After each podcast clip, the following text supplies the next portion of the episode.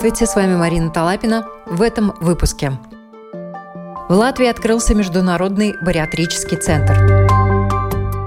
Здоровье глаз в эпоху гаджетов. Как сохранить зрение? Как живут люди с неявной инвалидностью? Далее об этих и других темах более подробно. В Риге открылся Международный бариатрический центр. Какие операции в нем проводятся, кто в них нуждается, об этом в интервью Латвийскому радио 4 рассказывает руководитель центра, главный врач Айва Клиник, хирург, который сделал первую лапароскопическую операцию по шунтированию желудка в Латвии, Игорь Троицкий. Э, мысль о об организации центра у нас появилась э, примерно пару лет назад. И все это время мы планомерно Э, занимались организацией работы. Насколько востребована такого рода тема на сегодняшний день, учитывая реалии, и где-то, может быть, более в каких странах востребовано, как это у нас э, развивается? Ну, к сожалению, у нас это развивается примерно так же, как и во всем остальном мире. Есть тенденция к ожирению, э, и эта тенденция, к сожалению, усугубляется. И самое плохое то, что эта тенденция появилась и у детей, у подростков. Мы делали также операции подросткам, там 16-17 лет, когда люди уже приходят с весом 150 килограмм, 16 лет, то тогда, конечно, уже надо о чем-то задумываться.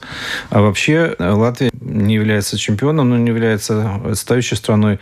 Э, примерно 24% жителей Латвии э, имеют ожирение в той или иной степени. Это не лишний вес, а именно ожирение. То есть, когда индекс массы тела уже больше 30. Если говорить о чемпионах, то в Европе это э, Великобритания, Румыния, как ни странно, ну и, конечно, Соединенные Штаты Америки в мире, где люди, страдающие ожирением, примерно 50%. Тем не менее, услуги бариатрических хирургов в Латвии на сегодняшний день стоят гораздо дешевле, нежели чем в Западной Европе и в США в том числе. Действительно ли это так и почему? Ну, на самом деле цены у нас не настолько низкие. Могу сказать, что в Турции цены в разы ниже, чем у нас. Поэтому довольно много пациентов э, едут оперироваться в Турцию. Что касается цены на услуги у нас, э, они ниже, потому что, во-первых, зарплаты наших хирургов ниже, чем зарплаты хирургов в более развитых странах. И также затраты на э, лечение тоже меньше. То есть наш койко-день стоит дешевле, чем койко-день, скажем, в Великобритании или в Америке. Ну, то есть такие объективные достаточно показатели. Совершенно верно. Но работаем мы все равно теми материалами, которые сертифицированы, имеют ЦЕ сертификаты и достаточно дорогостоящие. Раз уж вы упомянули Турцию, хочется узнать, почему там в разы дешевле? Вы знаете, иногда я даже затрудняюсь сказать, почему. Иногда можно объяснить это, во-первых, может быть, опять-таки, намного ниже заработной платы. Это раз. Второе, возможно, что они работают не теми материалами, которые у нас, скажем, мы работаем с двумя фирмами. Ну, большинство это Метроник фирма, это американская фирма, которая делает сшиватели одноразовые. То есть, ну, учитывая настолько низкие цены, даже боюсь придумать, что там может происходить на самом деле. Но это вызывает сомнения по поводу уровня и качества операции? Или нет, вы же, я думаю, на конгрессах на конференциях встречаетесь с вами, в том числе и турецкими коллегами? Вы знаете, ну, такой информации у меня нету, но э, вот э, мы работаем с посредником, который занимается пациентами из Великобритании. Он проводил, скажем, опросы, исследования этого аспекта. И, ну, как люди говорят, что действительно там процент осложнений больше, чем э, у нас, к сожалению.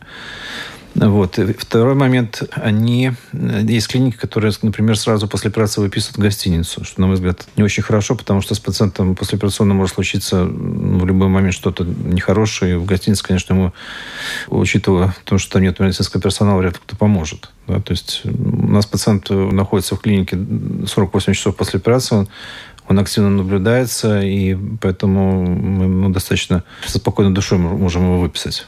Для Латвии и ваш бариатрический центр, и другие центры, которые у нас есть, это ну, такая хорошая возможность привлечения так называемых э, медицинских туристов. И на сегодняшний день насколько вот интерес у людей и у пациентов из-за рубежа, интересуются они бариатрическими услугами у нас в Латвии? Конечно. Не могу сказать, что начинали мы работу в АВИ, ну, в основном, э, примерно 90% было пациентов из-за границы. Э, сейчас тенденция поменялась. Примерно 50 на 50 мы оперируем местных и зарубежных пациентов. Э, скажем, если сравнивать, в прошлом году мы сделали 860 операций. Больше было количество иностранцев, но наши пациенты тоже сейчас интересуются. Из каких стран к нам приезжают? 95% это Великобритания, Германия, Швеция, Норвегия. Одна пациентка была из ЮАР. То есть ну, такой достаточно широкий круг. Возраст пациентов? Э, возраст, э, средний возраст это где-то около 40 лет. Вообще, я говорю, до этого самый молодой был у нас 16 лет пациент, э, пациентка, а самый старый был 72.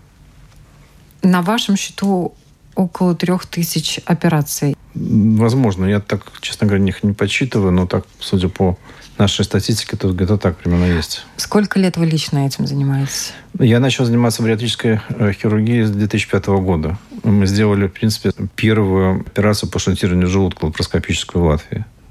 И вот когда вы начинали этим заниматься 20 лет назад и сейчас, методы, технологии, насколько они отличаются, инструменты? Инструменты, конечно же, отличаются. Сейчас мы работаем в основном инструментами, которые электрические, то есть они сами прошивают, сами, сами поворачиваются. Ну, не сами, конечно, с помощью джойстика. Начинали мы с обычными сшивателей. Но что касается самой суть операции, она, конечно, не изменилась. То есть за это время могу сказать, что, конечно, намного улучшилась моя техника оперирования, потому что ну, сравнивать начинающего хирурга сейчас, скажем, ну, конечно, нет, ну, невозможно. Вот, но материалы, ну, примерно такие же, кроме вот электрических сшивателей, которые достаточно современные. А если копнуть в историю бариатрии, откуда она пошла? Ну, вообще пошла она из Америки. На самом деле, как ну, большинство таких новых технологий, примерно первые бариатрические операции были э, сделаны в конце 80-х годов, но тогда еще не была развита лапароскопическая техника, поэтому они делались открытым способом, и было довольно много осложнений. И не было таких сшивателей, как сейчас, современных. И на какое-то время она затихла. И большой всплеск бариатрической хирургии э, начался в середине 90-х, когда широко начала применяться лапароскопия. То есть для пациента травма была намного меньше, намного меньше было компликаций, и, соответственно, результаты этих операций стали улучшаться и улучшаться. И э, сейчас, скажем, вот на конференциях видел, что проводятся мультицентрные исследования, которые ну, дают достаточно объективную статистику по поводу самих результатов э, от операции и побочных эффектов, смертности, опять-таки, да, и мы видим, что эти результаты очень хорошие. То есть, в принципе, бариатрическая хирургия считается одной из самых безопасных хирургий, потому что мы оперируем, в принципе, достаточно, ну, скажем так, здоровых людей. Как правило, у них нет тяжелых каких-то кардиальных патологий, сердечных патологий. Они не больны онкологически, да, они, ну, то есть у них есть свои проблемы, конечно, да, то, но они сравнительно здоровы, поэтому и количество осложнений, компликаций меньше. Естественно, статистика уже за эти десятилетия накопила данные по поводу того, как себя э, люди чувствуют э, на протяжении достаточно длительного, долгого времени. И вот э, что говорит статистика? Действительно, вы правы. Мы сейчас видим долгосрочные результаты наблюдения 20-25 лет. Примерно 10% пациентов имеют возврат веса. Это связано не с тем, что операция ну, там, плохо как-то сделана или неправильно. Это связано, как правило, с тем, что люди со временем начинают больше есть. То есть им не надо это. Да? То есть они... Смысл бариатрических операций в том, что после небольшого количества пищи наступает чувство насыщения. И пациентам больше не хочется кушать. Но со временем, скажем, через 5-10 лет он может это делать. Вот у нас была одна пациентка, такой достаточно ну, поучительный случай. Она сделала операцию э, по шунтированию желудка в Англии, очень хорошо сбросила вес и вышла замуж. И она начала мужу готовить кушать. Она сама признавала, что она не хотела есть, но ела она вместе с ним. Да, и она получила, естественно, возврат веса, может быть, не настолько большого, но, к сожалению. Поэтому, если все делать правильно, то эти результаты хорошие и положительные, и э, стойкие. Да? То есть это не как диета. Эта пациентка приехала к вам делать еще одну операцию себе? Да, мы делаем в таких случаях, называется дистализация, когда мы представляем ну, это соединение межкишечное ниже, да, тогда хуже переваривается пища, и э, ну, больше такая малоабсорбционная операция. В следующей нашей программе мы расскажем подробнее о самих операциях, их видах и об этапах лечения и восстановления. Новости медицины.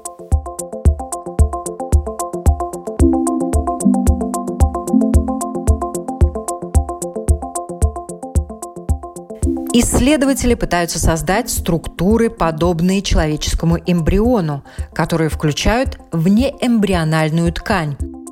Гаструляция – так называется процесс преобразования эмбриона из полой сферы в многослойную структуру.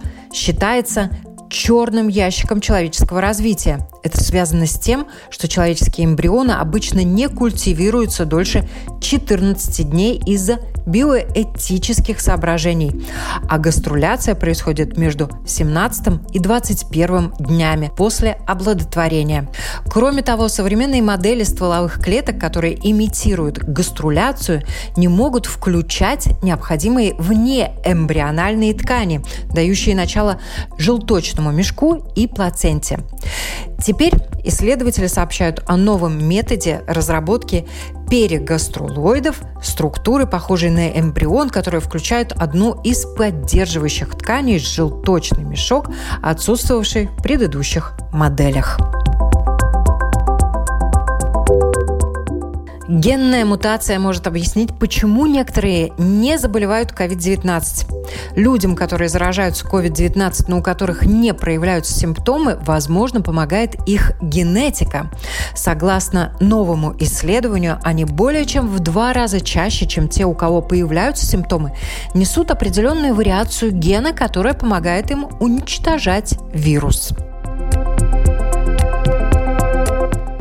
Впервые человек с ампутированной рукой может манипулировать каждым пальцем бионической руки, как если бы они были его собственными. Благодаря революционным хирургическим и инженерным достижениям, которые плавно объединяют людей и машины, этот прорыв дает новую надежду и возможности людям после ампутации во всем мире. В исследовании представлен первый задокументированный случай. Человеку имплантировали датчики и скелетный имплант, что позволило посредством алгоритмов переводить намерение человека в движение протеза. Чтение в полумраке бесконтрольное сидение у компьютера, с гаджетами или перед телевизором. Сколько людей в наши дни от мала до велика портят таким образом зрение? Что с этим делать? Кто чаще всего обращается за помощью? Обо всем этом рассказывает врач-офтальмолог Ева Трезня. Но к нам обращаются те, которые очень много зрительной нагрузки вот с компьютером, например. Если человек работает там и 8, и даже бывает по 12-13 часов в день, тогда они обязательно уже обращаются довольно быстро, рано, потому что выявляются все те изменения глаза, которые могли бы быть позже, скажем, в течение там, 10 лет или даже больше, но при употреблении компьютеров мониторов это выражается намного-намного раньше. раньше. И так и бывает и близорукость, и дальнозоркость, и астигматизм, и сухой глаз, и вообще синдром, который при употреблении техники, вот сейчас уже есть такое специальное понятие, как люди, которые вот употребляют датор, они уже не только... зрение. Да, они не только вот страдают синдромом компьютерного зрения, но также есть изменения мышц, мышцы, изменения в какой-то мере, может быть, даже скелета, общая э, такая усталость и нарушение сна. И вообще там бывает очень большой комплекс. Да. Что же с этими со всеми проблемами сделать? Ну Потому вот. что очень сложно представить mm-hmm. себе жизнь современного человека без компьютера и работу современного человека. Большинство из нас уже все больше и больше людей используют компьютер. С mm-hmm. этим можно как-то жить, э, не нанося вред зрению? Но, наверное, надо использовать то, что мы можем, потому что менять, если обстоятельства мы не можем, то надо немножко приспосабливаться. И есть такой очень простой закон 20-20-20. Это значит, через каждые 20 минут употребления монитора на 20 секунд или смотреть вдаль, скажем, в расстоянии 20 шагов, или закрыть глаза на 20 секунд и потом уже действовать дальше. Когда Такой уже... простой способ достаточно профилактики. Ну, да, да, потому что вот э, ты можешь запоминать цифру, и это тогда немножко облегчает то, что вынужден делать. И потом, конечно, за каждые 4 часа все-таки желательно побольше перерыва, когда отходишь от монитора, когда немножко проходишься. Лучше, если можно, ну, что-то поделать чисто физическое. Да. И, конечно, выйти на свежий воздух, это было бы очень хорошо. И вообще так считается, что в осеннее, зимнее время, когда у нас э, в Латвии довольно темно, что желательно все-таки использовать то время, которое мы можем схватить от дневного света, потому что там эти изменения чисто физиологические совсем другие, нежели при употреблении разных э, объектов освещения. И оказывается, что даже если мы в комнате находимся, то довольно часто бывает недостаточное освещение, или там белое, или более теплое которые тоже влияют на наш э, психическое, эмоциональное состояние и тем самым влияют на состояние глаза. И есть такие вот обследования, что когда больше человек страдает так называемой или там депрессией, или какое-то другое состояние, понижение эмоционального состояния, тогда и страдает поверхность глаза, включаются как будто защитные механизмы, и довольно много мы видим корреляции между сухим глазом и соматизацией человека. Значит, люди, которые более страдают депрессией, будут иметь более выраженный сухой глаз. Но не только это, там есть и разные изменения на коже, там кишечные проявления, они, может быть, обширные. И вот э, опять мы вернулись к этому сухому глазу. Ну и действительно, каждый второй человек, который обращается на консультации, можно сказать, имеет какие-то признаки сухого глаза, но не всегда мы можем получить объективные и субъективные совпадения фактов.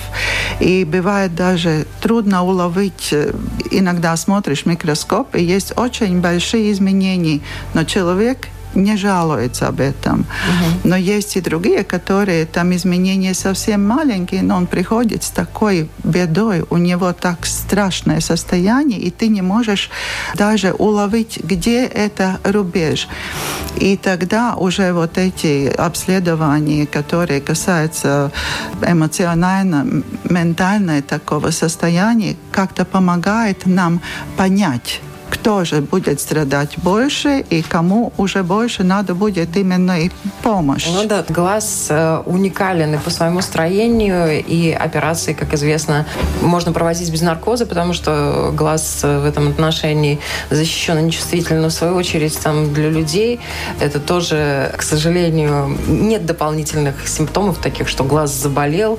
Если глаз заболел, то это уже, скорее всего, очень большая проблема. Правильно? В какой-то мере согласна. Но э, есть все-таки люди, и не так мало, которым понижена чувствительность можно сравнить, если у человека нет болевой чувствительности. Он в какой-то мере живет более спокойно, но в то же самое время у него может э, возникнуть какие-то действительно большие проблемы, которые он не знает, он не замечает, потому что он не чувствует боль.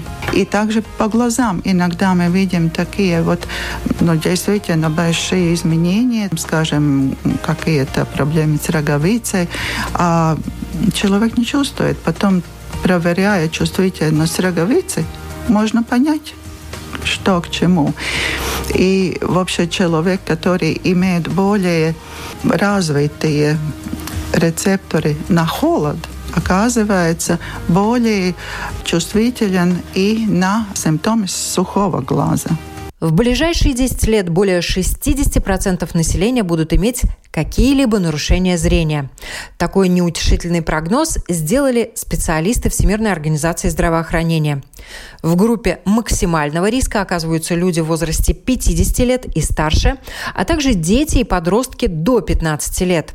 Однако, по мнению тех же экспертов, около 80% случаев то есть 8 из 10 человек нарушение зрения могут предотвратить или вылечить. Более подробно, как защитить и укрепить глаза, мы обязательно расскажем в одной из наших следующих программ. Важные знания из компетентных источников. Медицинская академия. Туберкулез, дыхательная недостаточность, диабет и целый ряд других заболеваний, например, крови, различных органов ограничивают людей в их деятельности и вынуждают получать инвалидность. И далеко не всегда такого рода заболевания можно определить, только взглянув на человека. С чем сталкиваются люди с неявной инвалидностью? Как их принимает общество? Как общество реагирует на просьбу о помощи от человека, чья болезнь не видна? И я рада представить у нас сегодня в студии люди, которым присвоена группа, но об этом даже не догадаешься. Елена Храповицкая. Доброе утро. Наталья Ермолаева. Доброе утро. Расскажите свои истории, с чем вы сталкиваетесь со стороны общества. Ну, я, наверное, начну тогда. Да, у меня проблемы со зрением, я слабовидящая, я ну, на расстоянии вытянутой руки вижу, и ну так вот с виду обычный человек, вполне себе успешный, да, и вполне себе симпатичный. И, в общем, никто не знает, Сильный, что у меня инвалидность. Да. Но я до недавнего времени сама даже не задумывалась о том, что это меня как-то ограничивает. Но потом накипело в какой-то момент, потому что я поняла, что наше общество очень нетолерантно относится к таким людям. Да, они не обязаны, потому что они не знают, что мне там тяжело или что, но это уже какие-то границы даже переходят, потому что я ну, ежедневно сталкиваюсь с какой-то агрессией со стороны людей. Я все делаю медленнее. Ну, например, я медленно считаю деньги на кассе, потому что мне трудно. Я медленно пользуюсь банкоматом, медленно снимаю деньги, и там накапливается очередь, все недовольны, все там на меня бурчат. Я медленно спускаюсь по ступенькам, и мне там, ты что, старуха, что ли? Там, ну, такие всякие вещи, и очень много негатива каждый день. И меня это в какой-то момент даже так э, ну, задело, что я написала большой пост о том, что люди, давайте быть все-таки толерантнее, и если там человек медленнее вас, не такой ловкий, как вы, то ну, ну давайте все-таки подумаем о том, что это не потому, что он тупой, как вы думаете, а потому что, может быть, у него действительно какие-то проблемы. Наташа, ваша история. У меня не одна проблема, да, то есть у меня редкое генетическое заболевание, которое портит весь организм, и поэтому я как бы ограничены во многом. Ну, вот, но это тоже такое как бы неочевидное, потому что я принимаю таблетки, я пользуюсь э, различными артозами, которые что-то в обуви спрятано, что-то там под одеждой спрятано, да. Или иногда, если это более очевидно, то люди просто думают, что я ударилась, что это травма какая-то, а это не похоже на инвалидности, какие-то особые потребности. Вот, поэтому я немножко, конечно, уже привыкла к тому, что я не стесняюсь попросить о помощи или объяснить, да, что почему у меня проблема, да. Но я понимаю, что так люди, конечно же, не предложат и сами помощи, да, то есть мне всегда надо об этом просить, и мне надо объяснять. То есть и даже э, зачастую как бы это проще, когда я показываю свое удостоверение, да, то это уже сразу тогда снимают все вопросы, э, почему я стою в очереди для инвалидов с корзинкой, э, потому что у меня руки слабые, и я не могу держать корзину в магазине, да, или выстоять целую большую очередь, да, или почему я беру талончик на почте для мамочек с детьми, а, потому что нету инвалидного, да, то есть, но я не могу на почте, когда 50 человек в очереди, да, то есть отстоять ее со всеми вместе. То есть, в принципе, вы, получается, постоянно сталкиваетесь э, вот с тем, что надо объяснять. Даже на простую просьбу, там, покажите, пожалуйста, где надо расписаться, люди могут отреагировать и агрессивно очень, сказать, а что очень. вы не видите, что ли? Это нормально объяснять, потому что у меня же на лбу не написано. Но просто когда ты объясняешь, что, ну, я сталкиваюсь очень часто, что люди агрессивно на это реагируют. Ну, вот, например, Наташа, у тебя было такое, заходишь э, в междугородние да. автобусы, а они для инвалидов бесплатные. Да, если там вторая, первая группа, и ты показываешь им удостоверение, и там такое недовольное лицо, как будто ты должен э, водителю, там, не знаю, 100 евро, и уже месяц не можешь отдать. Ну, и ты себя чувствуешь, ну, какой-то, не знаю, ну, поберушкой такой, которая вот что-то такое плохое делает, то доставая это удостоверение. И это не только ну, мои наблюдения. У меня у мамы схожая проблема. Она каждый день катается на этих междугородних автобусах, потому что она живет за городом. И очень мало водителей, которые нормально реагируют на эту карточку. В основном это вот это недовольное там бурчание, они пробивают этот нулевой талончик, как будто бы им там Куда нужно мешок них, картошки да. загрузить. В общем, да, такое ощущение, как будто я у них забираю деньги. Ты рассказала историю про маму, да, я вспомнила историю позитивную, когда в маршрутке водитель э, не просто позитивно отреагировал, а попросил там людей, чтобы освободили место.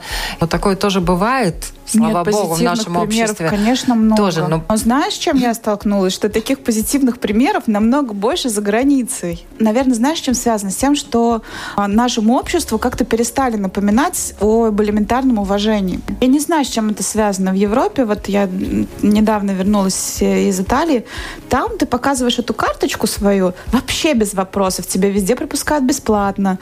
Ты чувствуешь себя как полноценный член общества. В каких еще странах вы бы бывали, где действительно комфортно и где, может быть, наоборот, дискомфортно людям с ограниченными возможностями? Я как раз, кстати, представляю ту группу, которая больше передвигается на машине, потому что у меня кусты и бутрауцами, ограничения по движению, да, то есть официально.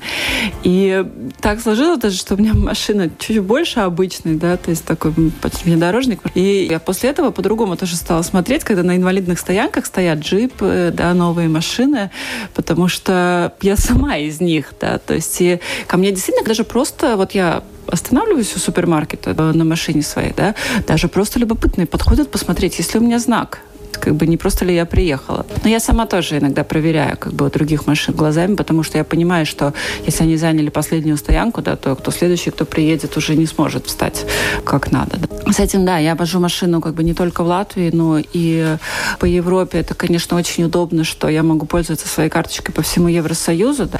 Но что меня, кстати, немножко удивило, да, что никак я не могу использовать свои вот это вот право на стоянку или возможность стоянки в Израиле, которая считается очень толерантной, лояльной, да, что там даже вот есть специальные организации, да, которые помогают инвалидам, путешественникам. И вот эта именно ситуация, они никак не реагировали, никак не могли помочь. И даже в больнице просто приходилось с охранниками лично договариваться и о таких моментах просто показывать свое удостоверение, которое на английский переведено, да, что объяснять, почему нам надо въехать на территорию больницы, хотя бы такие вот мелочи, потому что я бывала и в Израиле, когда я почти не могла ходить, и поэтому был необходимость острой даже, можно сказать, не mm-hmm. просто приехать поближе к морю подъехать, а прям в больнице даже, даже нету такого у меня тоже есть э, комментарий вот по поводу школы. В школах часто издеваются над э, детьми, которые не выглядят э,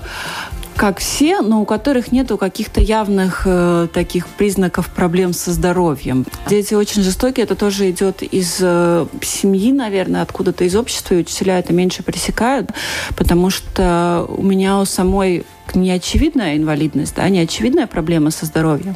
И я в школе очень отличалась от других детей именно из-за этих проблем. У меня была э, врожденная аномалия лица, за которой мне показывали пальцем и говорили уродина, та, та, так, э, и э, смотри, какая страшная.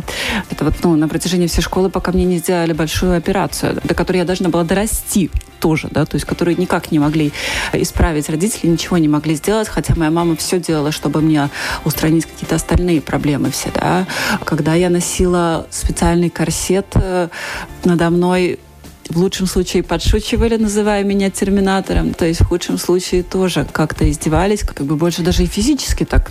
И это продолжалось до, до 12 класса абсолютно, да, Э, всегда. То есть И это не было- всегда родители могут об этом знать, поскольку это происходит в социуме. Тут очень важна роль у учителей и воспитателей, Ну вот, которые да, рядом. это, это то, Да. о чем я тоже всегда думаю, почему так, почему в других странах как-то с этим лучше, а у нас как-то хуже. Потому что нам перестали прививать вот эту вот культуру уважения друг к другу. Мне кажется, что это с этим связано. Напомню, о том, как живут люди с неявной инвалидностью, нам рассказали Елена Храповицкая и Наталья Ермолаева. С вами была Марина Талапина. Берегите себя. Важные знания из компетентных источников. Медицинская академия.